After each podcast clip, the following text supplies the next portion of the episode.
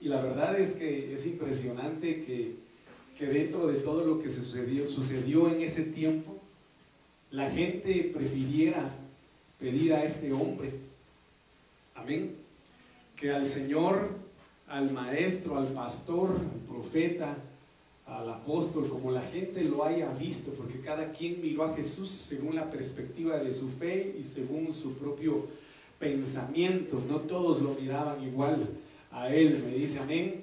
Entonces, en este sentido, es impresionante cómo la gente, a pesar de lo que él hizo dentro, de, dentro del círculo social donde se movió, amado hermano, prefirieran que liberaran a este hombre pues obviamente era todo lo contrario a lo que el Señor Jesucristo eh, eh, eh, era. Me dice amén. Sin embargo, fue la naturaleza misma del hombre la que hizo que tomara esa decisión. Vemos en el libro de Génesis, mis amados hermanos, que el Señor claramente dice de que los pensamientos del hombre son de continuo mal. Me dice amén. Y eso no solo de ese entonces, sí, pastor, eso solo con esa generación impía que, que vivió en la época de Noé. No, eso continúa hasta el día de hoy. Hasta el día de hoy, lamentablemente, la humanidad está sumida en esa contaminación espiritual en la cual sus pensamientos únicamente son de mal. Me dice, me dice amén en todos los aspectos de su diario vivir. Todos, amado hermano, lo platicamos aquí a veces, tenemos aproximadamente de 60 mil pensamientos al día. ¿verdad? Y los cuales en su mayoría son malos pensamientos. Solo con el pensar a veces pecamos, a veces fallamos delante del Señor. Me dice amén. ¿Y esto qué quiere decir? Que dentro de toda esa situación que yo le comento, en donde nosotros, dentro en medio de nuestros quehaceres, en medio de todo lo que vivimos a diario, propiciamos ciertas circunstancias que no son agradables a Dios. ¿Me dice amén? Y esas circunstancias vienen a caer a lo mismo que esta, esta gente hizo. Prácticamente pedir a Barrabás que a Jesús. Me dice amén, espiritualmente hablando. Entonces el día, el día de ayer platicábamos en relación a quienes Dios constituyó como indignos, fueron exiliados, fueron muertos, fueron exterminados, porque no decidieron, mis amados hermanos, tener esa cualidad de aptos delante del Señor y decidieron de alguna manera pues apartarse de lo que Dios les había dicho. Me dice amén. El día de ayer pues platicamos desde el principio en Caín. Y yo pues les, platicaba el día de ayer para los que pudieron conectarse el hecho de que a pesar de la naturaleza caída de Adán y Eva, de sus hijos, Dios continuaba hablándoles hablándoles. Y a pesar, mire Dios en su gran misericordia, y eso que no era un tiempo de gracia, aunque Dios hace burbujas de gracia cuando Él quiere, como lo hizo con David. Me dice amén, en un tiempo de ley, David vivió un tiempo de gracia. Y por eso es que David, amado hermano, logró tomar el pan de la proposición, o de la, de la proposición, que estaba en el templo cuando ese pan únicamente podían tomarlo los sacerdotes. Me dice amén. Otro caso sacerdotal y tiempo de gracia en David era el hecho de que él bendijo al pueblo. Me dice amén. Y esa facultad la tenía únicamente el sacerdote, porque el rey estaba puesto solo para gobernar. Y el sacerdote para emitir bendición. Pero David fungió y llevó a cabo esas dos facetas. Un tiempo de gracia maravilloso delante del Señor. Pero vemos cómo la gracia de Dios también se manifiesta incluso en los principios, cuando Caín, dentro de su, dentro de su humanidad contaminada, porque no cabe duda de que siempre hay una, hay una matriz desviada, hermano? Hay una línea desviada que el enemigo logra trastocar para poder contaminar la herencia del Señor. Entonces vemos que Caín, a pesar de que Dios le habló claro, ¿verdad? El Señor le habló claro y le dijo, ¿por qué? Eh, si tú hicieras lo correcto, si tú hicieras lo bueno, ¿verdad? Serías aceptado. Eso le dijo el Señor, el Señor le advirtió, el Señor le dijo, el pecado yace a la puerta, pero tú tienes que dominarlo, ¿verdad? Sin embargo, a pesar de que Caín recibió esa instrucción del Señor, no hizo caso. Lo mismo que Noé, ¿verdad? Perdón, que, Jonás no le hizo caso, ¿verdad? La palabra de Dios y se lo tragó la ballena. Pero en este caso, Caín no escuchó el consejo de Dios, mató a su hermano, ¿verdad? Y fue exiliado, y no solamente fue exiliado, sino que fue marcado. Me dice amén, bajo una maldición. Después vimos, mis amados hermanos, cómo también se constituyó indigna la casa de Job. Usted sabe perfectamente bien que Dios permitió que, fuera destruida la herencia de Job, los hijos de Job. No fue, no fue exterminada la esposa, sino los hijos específicamente. Porque los hijos dice de que hacían fiestas de manera constante. Me dice amén. Y entre ellos mismos dice de que se embriagaban y saber qué cosas hacían. Por cuanto Job ya sabía de que de alguna manera o que en ocasiones anteriores habían pecado, habían fallado, dice la Biblia, que él levantaba un sacrificio por cada uno de ellos. Porque sabía de que habían fallado de alguna manera delante del Señor. Entonces por eso se constituyó indigna la casa de, de, Job. Porque recuerdes el ejemplo de que el Señor da en Génesis en donde Abraham llega a negociar con el Señor. ¿Cuál es la negociación que, Abraham llegó a hacer con el Señor? En relación a Sodoma y Gomorra. Si hubieran 100, ¿tú destruirías? No. ¿Habían 100? No. Si hubieran 50, ¿tú destruirías? No. ¿Habían 50? No. En fin, llegó a negociar que si por un justo, amado hermano, dentro de toda la generación, porque recordemos que Lot no era de nativo de ahí, natural de ese lugar. Me dice amén. Era fuera. Pero si un justo hubiera dentro de toda esa generación, Dios no lo hubiese destruido. Y si hubiese existido un hijo justo dentro de todos los de Job, Dios no lo hubiera destruido. Este, me dice amén, ¿está conmigo? Por eso es de que así como dice la frase del, del sabio, parejo come el conejo. ¿verdad? Parejo fueron exterminados todos porque todos estaban mal delante del Señor. Entonces esa generación de, Job lamentablemente fue eh, catalogada como indigna delante del Señor. Después vimos, mis amados hermanos, que Saúl también fue catalogado como indigno porque desobedeció al Señor. Todas estas circunstancias que yo le comento, mi amado hermano, son circunstancias que muchas veces vienen a reflejarse en nuestra vida. Me dice amén. ¿Por qué? Porque a pesar de que Dios nos habla, no le obedecemos como Caín. Porque a pesar, mi amado hermano, que en determinado momento nuestra casa está en desorden, no queremos ordenarla como Job. Porque a veces sabemos que de igual manera se revela nuestra vida y nuestra alma delante del Señor y no queremos reencauzar nuestro camino así como Saúl. Me dice amén. Entonces, necesitamos pedirle al Señor que cancele esto en nuestras vidas. Y vamos a continuar platicando en relación a eso, recordando pues que en determinado momento el Señor también dio a conocer que Esaú era un hombre digno.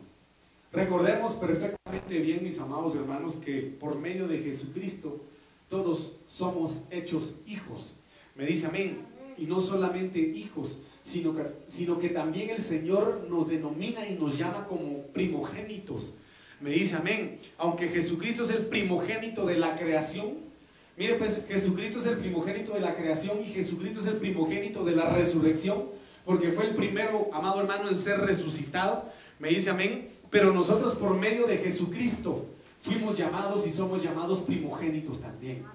Ejemplo de lo que le estoy diciendo es cuando precisamente acá vemos cómo Jacob se pone la vestidura, las vestiduras de su hermano, de su primogénito, del primogénito, de, de, ¿cómo se llama? De Isaac. Me dice amén. Se pone las vestiduras de Esaú, el primogénito, para poder engañar. Entonces, para poder nosotros recibir la bendición de primogénito, aunque no en base a engaño, quede, que, que, quede claro, sino en base a las vestiduras que nos cubren del primogénito llamado Jesucristo para que el Padre pueda impartir en nosotros esa bendición de primogénitos.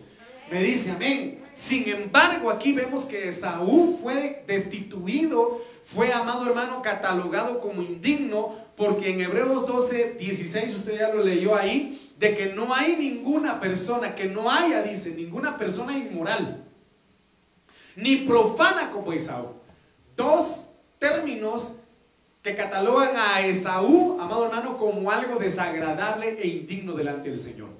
Que vendió, mire pues, vendió su primogenitura, su primogenitura, perdón, por una comida. Recuérdese aquí, mi amado hermano, vamos a verlo, mire pues, a ver si lo encuentro acá. Esto cómo viene contextualizado con lo que hizo, amado hermano, Luzbel en la eternidad. Vamos a ver.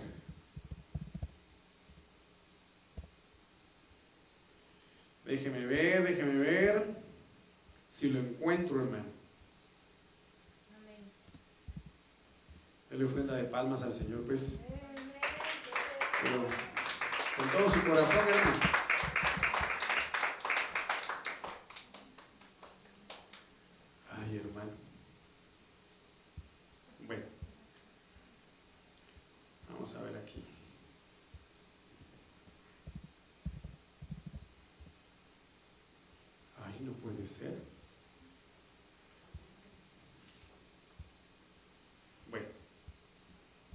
Lo encontré, hermano, pero si me ayuda alguien a encontrarlo sería bueno.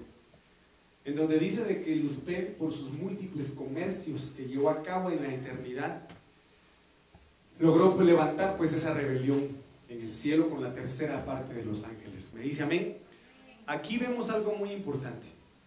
Que Esaú fue llamado inmoral y fue llamado profano. Que vendió su primogenitura por una comida, por un plato de comida. Entonces yo ya le he preguntado a usted, ¿quién es un profano? Y usted ya me lo ha respondido, aunque no sé si me lo respondió. Vamos a ver qué dice. Ezequiel 28, 28, 16. Va, entonces aquí está, mire. Cabal, gracias hermana Delita. Mire lo que dice acá, pues. Vamos a leerlo en la Biblia BL95. Vamos a ver acá. Tú querubín grande y protector, dice, yo te puse en el santo monte. Mire, pues, estaba puesto en un santo lugar, en un santo monte. Ahí estuviste y en medio de las piedras de fuego te paseabas. Perfecto eras en todos tus caminos, desde el día en que fuiste creado hasta el día en que se halló en ti la maldad. Entonces aquí dice, a causa de tu intenso trato comercial Mira lo que dice acá, a causa de tu intenso trato comercial. ¿Qué comercializaba?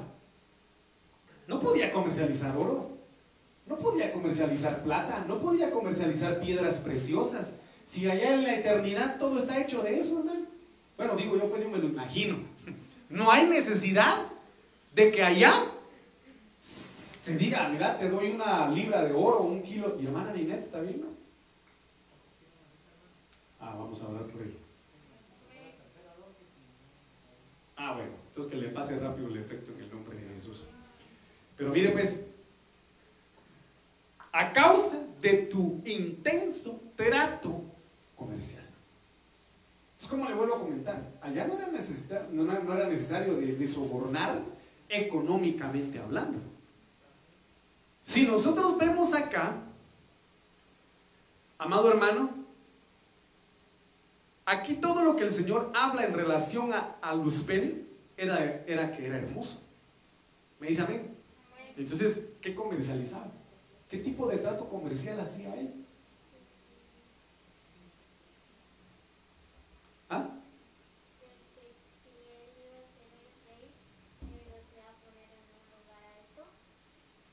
Que si él iba a ser rey, iba a ponerlos en un lugar alto. Dice, muchas gracias, hermanita Adri. Pero su trato comercial fue con su cuerpo. Fue con su cuerpo. ¿Por qué? Porque su sabiduría lo corrompió. Me dice amén. ¿Está conmigo o no? Entonces, ¿por qué, le, ¿por qué le comparo esta situación? Porque así como Luzbel dejó su lugar de honor porque estaba en un monte santo y fue quitado de un lugar de honor por sus múltiples tratos comerciales con los diferentes príncipes. Porque, los, perdóneme, pero Luzbel no se manejaba con, rangos bajos, con un cuquerrazo. Luzbel se manejaba con príncipes, con cabezas. Me dice amén. Y ese es, una, ese es, una, ese es un gran tema tremendísimo. Porque estos príncipes fueron los que se mezclaron con las hijas de los hombres en Génesis 6. ¿Está conmigo? Entonces, mire, pues, ¿por qué le digo todo esto? Porque de igual manera es comparado con Esaú al cometer este tipo de acto inmoral y profano, donde vendió su primogenitura por un plato de comida. Entonces allá arriba en la eternidad, los ángeles que fueron arrastrados por Luzbel, podríamos decirlo, vendieron su principado por ese trato comercial con Luzbel. ¿Me entienden? Perdieron ese su lugar de honor por ese trato comercial que Luzbel les le ofreció. Y entonces aquí vemos en donde continúa, amado hermano Pablo, diciendo, sabéis que más tarde cuando intentó recobrar la bendición testamentaria, fue descalificado. Y aunque lo pidió con lágrimas, no consiguió cambiar la decisión. Mire qué impresionante es esto. Entonces aquí, como le vuelvo a repetir, hay dos, dos palabras o términos que catalogan a, a, Esaú y en primer lugar es inmoral, del griego 4205. Mire qué tremendo es esto porque la palabra inmoral viene del griego pornos. Mire qué impresionante. Pornos, que significa vender similar a base de prostituto. Mire qué tremendo es esto. Por eso es que Mefiboset tenía tan baja su autoestima que le dice a David, yo soy un perro muerto. Y perro le decían los judíos a los gentiles. Y perro era sinónimo de prostituto. ¿Está conmigo? similar a base de prostituto, inmoral un prostituto. Entonces, ¿qué hizo? ¿Qué hizo Esaú? Se prostituyó espiritualmente hablando. ¿Qué hizo Luzbel? Se prostituyó espiritualmente hablando. Y estos son términos un poquito fuertes, hermano? Pero, pero son reales. Por analogía, fornicario, libertino, traficar en esclavitud, literalmente o figurativamente, vender. Entonces, ¿qué quiere decir esto? De que Esaú vendió, se prostituyó, traficó su primogenitura, su lugar de honor. ¿Está conmigo? ¿Y qué es lo que quiere el diablo? ¿Qué es lo que quiere Luzbel? Que el Señor lo reprenda en el nombre de Jesús. Que nosotros o que la iglesia como primogénita del Señor pierda ese lugar de honor. ¿Está despierto, hermano? Dígame con, con fe. Ay, Dios mío. No sé si dice, no sé si dice amén o tengo sueño. Entonces, mire pues, cuando habla de profano, del griego 952, veloz, significa alguien pagano, alguien malo o alguien malvado. Entonces, ¿quién es un profano? Muchas gracias, hermano Sebastián. Pero cuando yo le he preguntado a usted quién es un profano, hermano, ¿se recuerda que le he dicho? ¿Quién es un profano? Vamos a repetir eso, ¿va? ¿Quién es un profano, hermano? Usted que todo lo apunta, usted que tiene una tremenda retentiva. Recuérdese que un profano como lo, lo explica la Biblia, es alguien que cambia lo espiritual por lo mundano o por lo carnal, ¿sí? O por las cuestiones que a Dios no le agradan. Entonces se constituye profana una persona que dice, no, mejor no voy a la iglesia y prefiero ir a, a ver alfombras, póngale.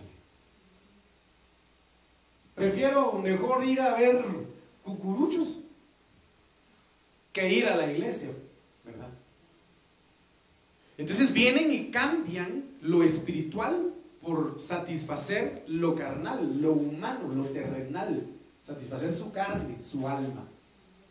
Me dice amén. Lo cambian así como Esaú cambió su posición de primogénito, porque usted recuérdese que el primogénito recibía doble bendición, doble porción.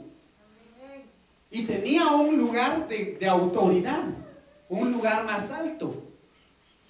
Entonces, por eso fue profano, porque despreció su primogenitura. Entonces, un profano es el que desprecia el buscar a Dios, desprecia las cosas espirituales, prefiriendo únicamente vivir bajo la carne. ¿Está conmigo, hermano?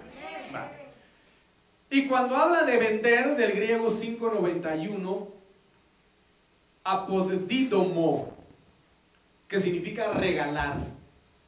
Mire, ¿qué pasó con Esaú aquí? Renunció. Renunció. Devolver y dar. Entonces en estos tiempos es, es triste, es lamentable saber cómo muchos, en cumplimiento también de lo que dice la palabra, de que en los últimos tiempos muchos se van a volver atrás. Me dice amén, van a apostatar. Porque su mirada no va a estar puesta en las cosas espirituales, en las cosas celestes, sino en las cosas materiales. Me dice amén. Entonces, eh, empiezan a desviarse, poniendo su mirada en lo que ya le comenté, poniendo su mirada en el hombre, y empiezan a, a renunciar a ese lugar de honor que Dios les ha dado. Y por eso tenemos que tener cuidado. ¿Me dice amén? Judas 1.6 dice, y esto lo hemos mencionado de igual manera, ya los ángeles, por eso le hablaba al principio, ya los ángeles que no guardaron su dignidad, su lugar de honor, lugar de autoridad, el monte santo donde Dios los había puesto, ese principado que Dios les había dado, sino que abandonaron su propia morada. Entonces esto es impresionante. Abandonaron su naturaleza, abandonaron esa morada eterna, llena de poder, llena de gloria, porque Dios los, los gobernaba. Decidieron abandonar esa morada. Dice acá, los ha guardado bajo oscuridad, en prisiones eternas, para el juicio del gran día. Entonces, ¿qué quiere decir eso? Que van a ser condenados. ¿Me dice amén? La BLS en este versículo dice, así pasó también con los ángeles que rechazaron. Mire qué tremendo es esto. Rechazaron. ¿Y qué es rechazar, hermano? Sí, desechar algo es menospreciarlo, ¿verdad? Es despreciarlo. Rechazaron y abandonaron el lugar de honor que Dios les había dado. Fíjense ustedes de que yo me imagino, no es que la Biblia lo diga, ¿verdad?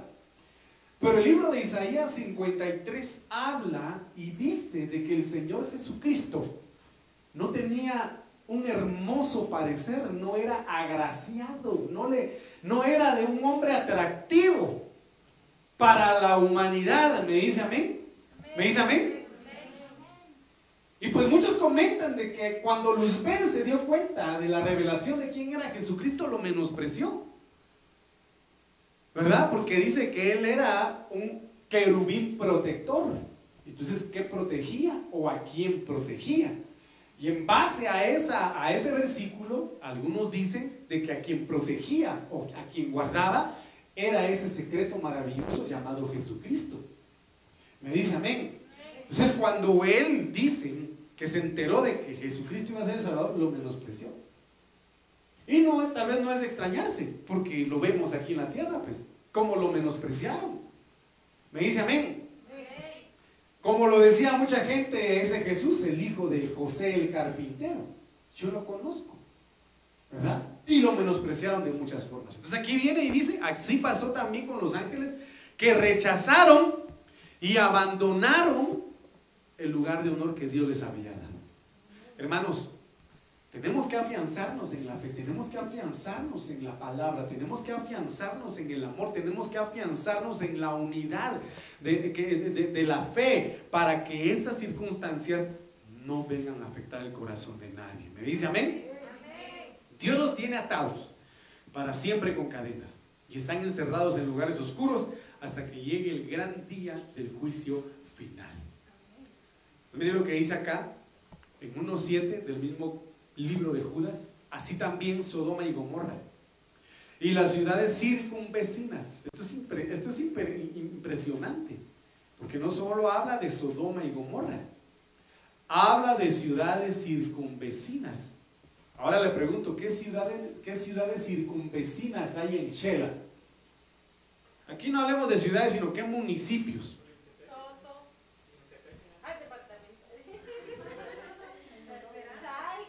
Salca, Olintepeque, reprobaste geografía, La Esperanza, Almolonga. Entonces, Sodoma y Gomorra estaban rodeados de ciudades circunvecinas, de pueblos. Impresionante que dice que Dios los destruyó. No solo Sodoma y Gomorra. Así también Sodoma y Gomorra y las ciudades circunvecinas. A semejanza de aquellos, puesto que ellas se corrompieron. ¿Quiénes? Sodoma y Gomorra y las ciudades circunvecinas. Y siguieron carne extraña. Ahora, cuando habla de carne extraña, ¿qué se imagina usted? Sí, pastor, cuando venden tacos, meten carne de chucho en lugar de carne de res. ¿Ah? ¿Qué se imagina usted, hermano? Sabiendo que era una generación depravada. Muchas cosas, ¿va? Pero mire, pues, fueron tras carnes extrañas. Son exhibidos, exhibidas como ejemplo al sufrir el castigo del fuego eterno. La Biblia al día dice, así también Sodoma y Gomorra y las ciudades vecinas son puestas como escarmiento al sufrir el castigo de un fuego eterno por haber practicado como aquellos inmoralidad sexual y vicios contra la naturaleza vicios contra la naturaleza. Sí, esto es tremendo. Y recuérdense que estas circunstancias se están viviendo el día de hoy. Me dice amén, se están dando el día de hoy. Entonces, la inmoralidad sexual y los vicios contra la naturaleza son circunstancias que vienen a provocar la ira de Dios. La BLS dice algo parecido le sucedió a los que vivían en Sodoma y Gomorra y en las ciudades cercanas, los que vivían ahí pecaron, miren, los que vivían ahí pecaron y practicaron todo, todo tipo de relaciones sexuales prohibidas. Todo tipo. Por eso yo le hablaba y le decía, todo tipo. ¿Qué se imagina usted con todo tipo? Tanto carnal como espiritual. Y usted dirá, ya pastor, no se ha exagerado. Hermano, que Dios tenga misericordia. ¿Y sabe por qué? Porque hoy por hoy, lo hemos comentado, incluso el apóstol lo ha dicho, que ya se tiene la capacidad a través de, los, de, la, ciencia, ¿verdad? Hacer un tipo de espiritismo por medio de las redes sociales, por medio de los avatares que les mencionan, por medio de un programa en donde a través de realidad virtual, usted yo sé que lo ha escuchado, yo se lo he mencionado, en donde una madre que perdió a su hija logró, lograron recrear a su hija a través de la realidad virtual. Y esa es, esa es una forma de espiritismo. Pudieron hacer que ella hablara con la niña en una realidad virtual. Y hoy por hoy en una realidad virtual se pueden llegar a tener relaciones sexuales de todo tipo para aquel que está perdido totalmente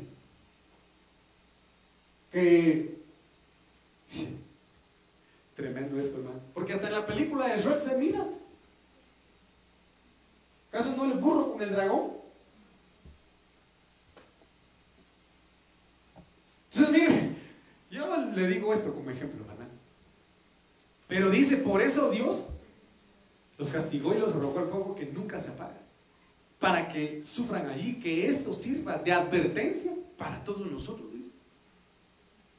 Entonces el Señor habla y dice en el libro de Apocalipsis, el que tiene oídos, que oiga lo que el Espíritu le dice a las iglesias. La Serafín Azuero dice, como Sodoma y Gomorra y las ciudades circunvecinas, que lo mismo que ellos se prostituyeron. Amén. Y, man, y marcharon tras carne ajena, quedan como ejemplo sufriendo el castigo de un fuego eterno. Entonces, tanto Sodoma y Gomorra como los pueblos circunvecinos y los ángeles se prostituyeron. ¿Con quién iniciaron los ángeles? Con Luzbel. Luzbel se prostituyó y ellos se prostituyeron con Luzbel. La Biblia al día dice, y recuerden la tragedia de Sodoma y Gomorra y de varias ciudades adyacentes que por haberse entregado, mire, por haberse entregado a toda clase de pasiones desenfrenadas, entre ellas el concúbito entre varones. Mira aquí lo que dice más claro. ¿eh? Entre ellas el concúbito entre varones. Ah, no. Pero ¿cómo? ¿Cómo hermano? ¿Cómo pastor? ¿Acaso dice no la Biblia que Dios es amor? Y que Dios nos ama a todos por igual. ¿Cómo Dios no puede bendecir nuestra relación? Hombre con hombre, mujer con mujer. Si esta fue una de las causas de destrucción de Sodoma y Gomorra. Cuando le llamaron bueno a lo que era malo y malo a lo que era bueno. Despiértese el que tiene a su lado, por favor, dígale hermano, no se duerma, por favor.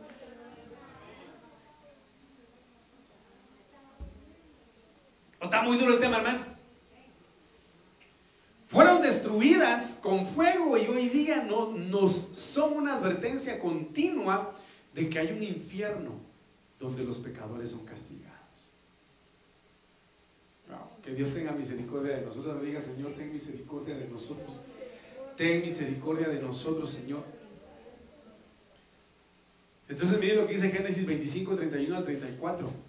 Jacob respondió, véndeme en este día tu primogenitura. Mire pues, aquí tomémoslo desde el punto de vista de, la entidad de engaño. Me dice amén, de la entidad de engaño el diablo viene a querer engañar. Sí, viene para matar, robar y destruir, pero lo hace en base a un engaño. Como quiso engañar al Señor Jesucristo. Si tú haces, yo te doy. Si tú haces, era todo un engaño. Y recuérdese que el día de hoy lo que más impera es el engaño en, en el mundo. Véndeme en este día tu primogenitura. Entonces dijo Esaú, me estoy muriendo. ¿Para qué pues me servirá la primogenitura? Dijo Jacob, júramelo en este día. Él se lo juró y vendió a Jacob su primogenitura. ¿Cómo logró arrastrar Luzbel a la tercera parte del cielo de los ángeles? A la tercera parte de los ángeles en el cielo. En base a engaño. En base a engaño. Lo sedujo. ¿Cómo es que el diablo induce a la gente a desviarse de la congregación, de la iglesia? ¿En base a qué? En base al engaño. Algunos dicen, no, pastor, solo una vida hay, hay que disfrutarlo, usted sabe, living la vida loca y voy a traer el pelo suelto, dicen algunos, ¿verdad?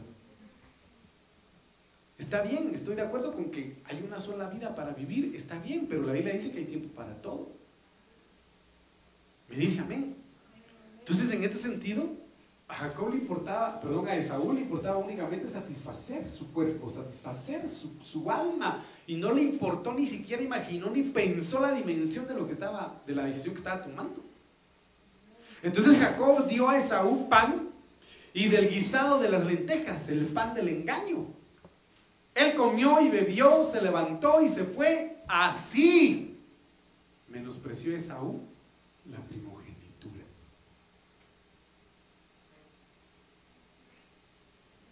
Cuando habla de vender, del hebreo 4376, macar, significa mercadería, vender literalmente como mercadería, que se da en esclavitud. Mire qué impresionante es esto, porque renunciando Esaú a su primogenitura, vendiendo su primogenitura, primogenitura se constituyó prácticamente en un esclavo. Perdió su derecho de hijo rendirse, someterse, entregarse y venderse. Primogenitura del Hebreo 10:62, pecorá, primogénito, derecho, primicia mayor y madurez. ¿Qué fue lo que no manifestó Esaú en ese sentido, hermano? Madurez. Le pregunto, ¿Isaac los había adoctrinado en relación a la importancia de la primogenitura? ¿Sí o no? Hermano, ¿Está aquí hermano o no? ¿Qué dicen ustedes? ¿Qué dice hermano Sergio? Eran enseñados. ¿Qué dice hermana Bianquita? Que sí. Que sí eran enseñados. Pero a pesar de que habían sido enseñados, no le importó. Por eso le doy también el claro ejemplo de lo que el Señor le dijo a Caín. El Señor le explicó, el Señor le enseñó, pero no le importó.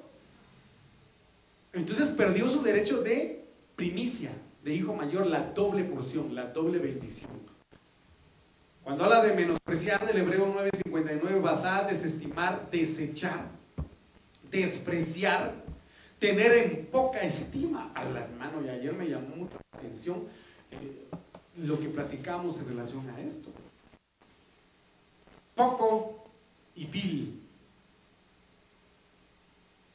Salmo 106, 23 al 25, mire lo que dice acá. Y los habría destruido de no haber interpuesto Moisés, de no haberse interpuesto Moisés, su escogido delante de él, a fin de apartar su indignación para que no los destruyera. Dios estaba, Dios estaba decidido, decididísimo a destruir a Israel. Si no se interpone Moisés, los extermina. ¿Por qué? Pero aborrecieron la tierra deseable. Miren, hermanos. Despreciaron la tierra deseable. Despreciaron la mesa que el Señor le sirvió a David. Despreciaron la mesa que el Señor le sirvió a Mefiboset. Despreciaron la mesa que el Señor le puso a la, mujer sirofenicia. Despreciaron la mesa del Señor, despreciaron las promesas del Señor, las bendiciones del Señor. No creyeron a su palabra.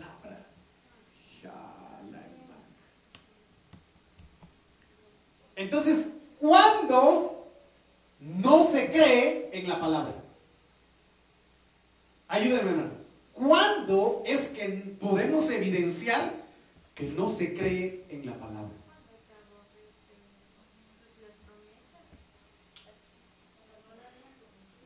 Ejemplo simple. ¿Cuántas veces tengo que perdonar a mi prójimo? Y no perdonamos. ¿Estamos creyendo en la palabra, sí o no? No, porque no la estamos viviendo y no la estamos aplicando en nuestra vida.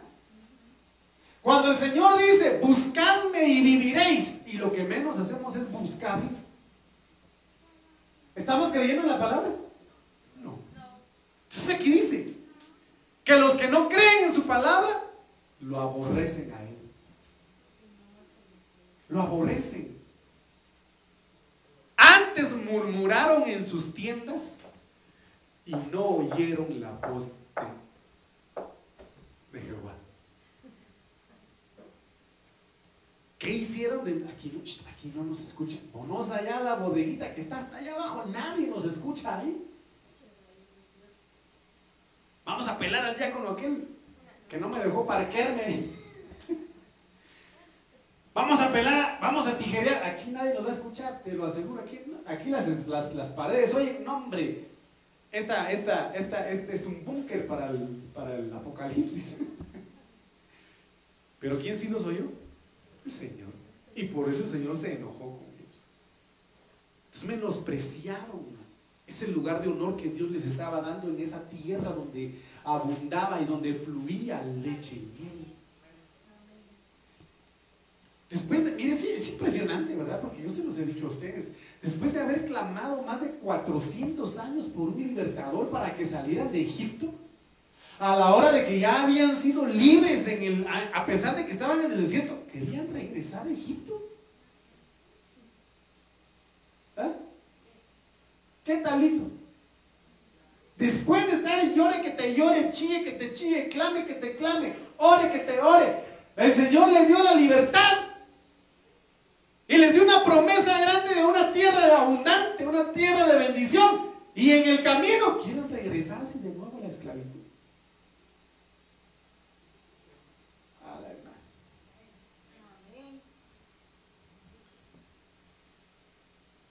Que el Señor nos guarde, diga que el Señor nos guarde.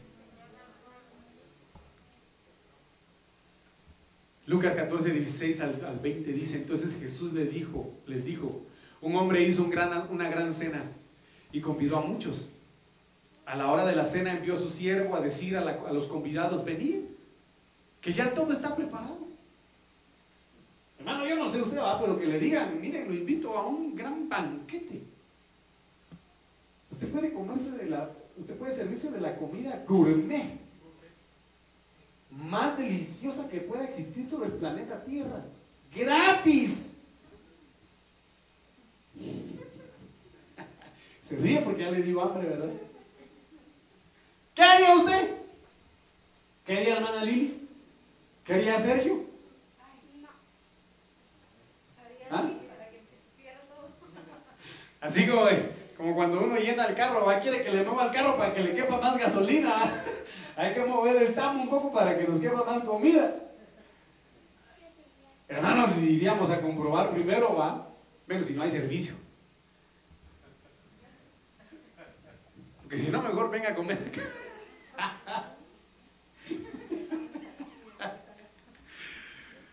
ya está todo preparado. ¿Qué es lo que el Señor nos dice esta noche? Ya está todo preparado. Ya está todo preparado solo para que vengas y te sirvas, para que te deleites, para que disfrutes de mi presencia. Y lo que yo te voy a servir ya está listo. Y todos a una comenzaron a excusarse. Todos. El primero dijo, me he comprado un rancho y necesito ir a ver.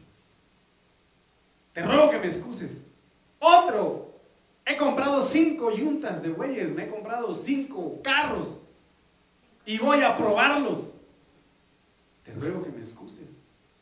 Y otro dijo, acabo de casarme. Y por tanto, no puedo ir. Que me duele la uña. Que me duele el juanete. Pues por supuesto, pues los que realmente no pueden por fuerza super mayor, se entiende, hermano. Pero miren, todos se excusaron. Desde que Adán y Eva pecaron, usted sabe, ¿verdad? Solo excusas somos. Y como cuando hay auditorías gubernamentales ahí donde trabajo yo, solo viendo a quién le tiran la bolita, ¿verdad? Porque en las instituciones gubernamentales así son, ¿verdad? En auditorías es que no es mi culpa, es la culpa de, es la culpa de y nadie asume su responsabilidad. Está como aquel video que le paso a los, a los trabajadores sobre trabajo en equipo. Una gran empresa, hermano, alguien pasó tirando un fósforo en la hierba que estaba seca, empezó a incendiarse y el solo el perrito se dio cuenta. Empezó a incendiarse y de ahí pasaron la nota de que estaba dándose un incendio y cada una de, las oficinas no es mi responsabilidad. Para eso no me pagan a mí. Cada quien se tiraba la bolita y se tiraba la bolita, hermano. Hasta que el incendio estaba súper inmenso ya. Estaban todos en consejo, reunidos ahí y todos queriendo, no, que no es mi culpa y todos alegando, sí, hasta que el perro les gritó. Se dieron cuenta de que estaban, estaban en medio del incendio. Pero ¿por qué le digo esto? Porque a veces son las cosas somos no, es que no tengo tiempo. Hermano, lo invitamos en la alabanza, es que no entono. Pues nadie entona. Pero ahí estamos. Hermano, métase de servidor, pues que solo caras me hacen, pero usted también, mírese su cara. Son mentiras, hermano. Solo excusas somos. De verdad, que el Señor nos tenga misericordia de nosotros. Me dice amén. Ayer el Señor me hacía sentir eso, hermano. De que Dios está sentado en su trono. Él es Dios. Él no tiene necesidad de nosotros. Perdóneme, no tiene necesidad de nosotros. Él no tiene necesidad de nuestro oro, de nuestra plata. No tiene necesidad de nuestros bienes materiales. Él no tiene necesidad de, de nada. Él es el alfa, Él es la omega, Él es el principio, Él es el fin. Él es el dueño del oro y la plata. Él si quiere tronar los dedos y llueve oro. Si Él quiere llueve. Él hace lo que quiere. Él es Dios y está sentado en su trono. ¿Quiénes son los que necesitan de Él? Nosotros. Nosotros, hermano, perdóneme, nosotros somos los que necesitamos de Él. Por eso no tendríamos que tener excusa alguna para decir, Señor, perdóname, pero hoy no quiero ir a tu mesa. Discúlpame, Señor. No, no lo perdemos nosotros. Es como el ejemplo que le acabo de dar, solo que cambiemos un tantito los, los, eh, el escenario. Un mendigo que no ha comido más que basura. Un mendigo que no ha comido más que, que, que alimento descompuesto. Que le muestren un salón lleno de comida gourmet y le diga, mira, puedes comer lo que quieras. Se vuelve loco. Tal vez no come nada. Tal vez de la emoción se, muere. Pero es como el paralítico que el Señor sanó, el que el Pedro, que, el Señor usó para, eh, a Pedro para, para sanar al paralítico la puerta de la hermosa. Él no se quedó, ay, ya puedo caminar. Así no. Saltando entró al templo porque estaba estrenando piernas. Estaba estrenando piernas, estaba alegre porque estaba estrenando piernas. Cada momento, cada servicio debe ser una alegría para entrar saltando y gozosos, alegres, amado hermano, agradecidos con el Señor. Hermano, así tendría que ser. ¿Está conmigo? Dele ofrenda de palmas al Señor. Pues. Pero mire lo que dice acá. Mateo 10, 37 al 38. El que ama a padre y a madre más que a mí, no es digno de mí. El que ama a hijo o hija más que a mí, no es digno de mí.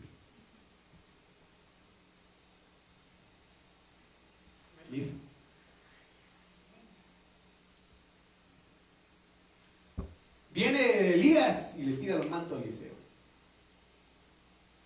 Y le dice Eliseo, Señor, tengo una yunta de, de bueyes ahí Déjame matarlos, prepararlos y despedirme. ¿Y eso a mí qué me importa? Le dijo. Mire qué tremenda convicción. Elías el tispita, del cual también no se le conoce una genealogía. Solo dice que es de, de pero no dice hijo de. ¿Y a mí qué me importa? Y el Señor Jesucristo le dijo a uno, déjame enterrar a los niños. Deja que los muertos entierren a sus muertos. Tampoco le estoy diciendo desagénese, ¿verdad? Sea una piedra con sus... No, no, no, tampoco. Pero recordemos, lo que, el ejemplo que yo le he dado en muchas oportunidades. Cuando yo decidí buscar al Señor, decidí meterme de cabeza. No me importaba si había cumpleaños en mi casa, yo me iba a la iglesia. No me importaba que hubiera cualquier actividad en mi casa, yo me iba a la iglesia. Y lo hice.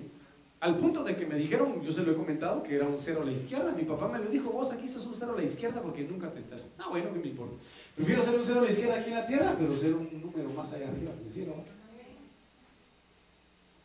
El que no toma su cruz, el que no se muere, el que no muere para mí y me sigue, no es digno de mí.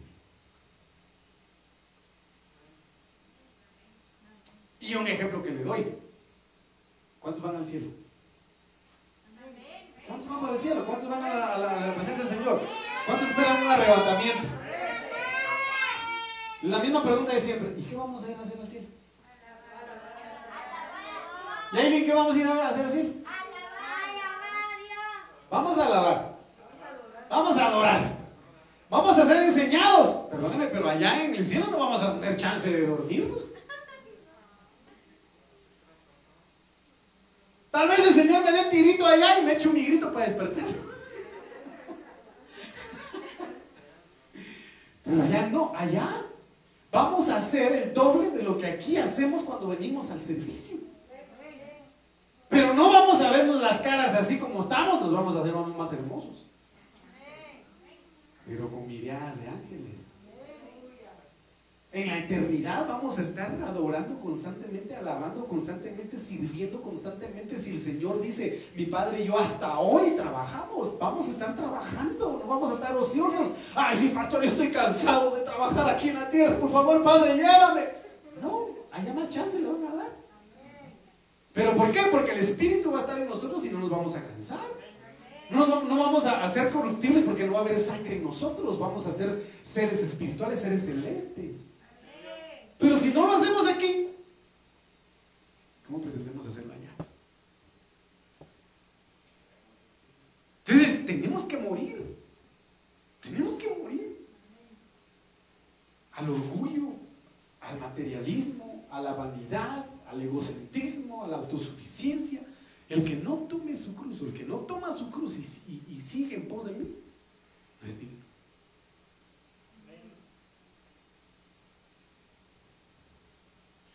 Mateo 28, 8, 22, 8. Entonces dijo a sus siervos, mire, entonces dijo a sus siervos, el banquete a la verdad está preparado. Pronto viene, pronto viene, está preparado, el Señor está preparado. Las bodas del Cordero ya se acercan. Estamos a las puertas de esta fiesta. Con vestido de lino fino me presentaré. Los que se preparan. Pero las, las cinco vírgenes insensatas no se preparan. Pero los invitados no eran dignos. Entonces, ¿cómo catalogar a alguien que es digno? y alguien que no es digno. En base a lo que hemos platicado. ¿Ah? Alguien, como se lo dijo Elías Samuel, como lo dijo Isaías, si Él te habla, respóndele, heme aquí. Si el Señor te dice, ¿y quién irá por nosotros? Isaías dijo, heme aquí. No dijo, perdóname padre, pero tengo que ir a despedirme de mis cuates. Y esa despedida tarda un año. Y en ese año se puede quedar. Perdóname, pero, pero es que tengo que ir a hacer uno de mis asuntos por ahí. Bueno, te puede llevar toda la vida a ver esos tus asuntos, pero la mesa ya está servida.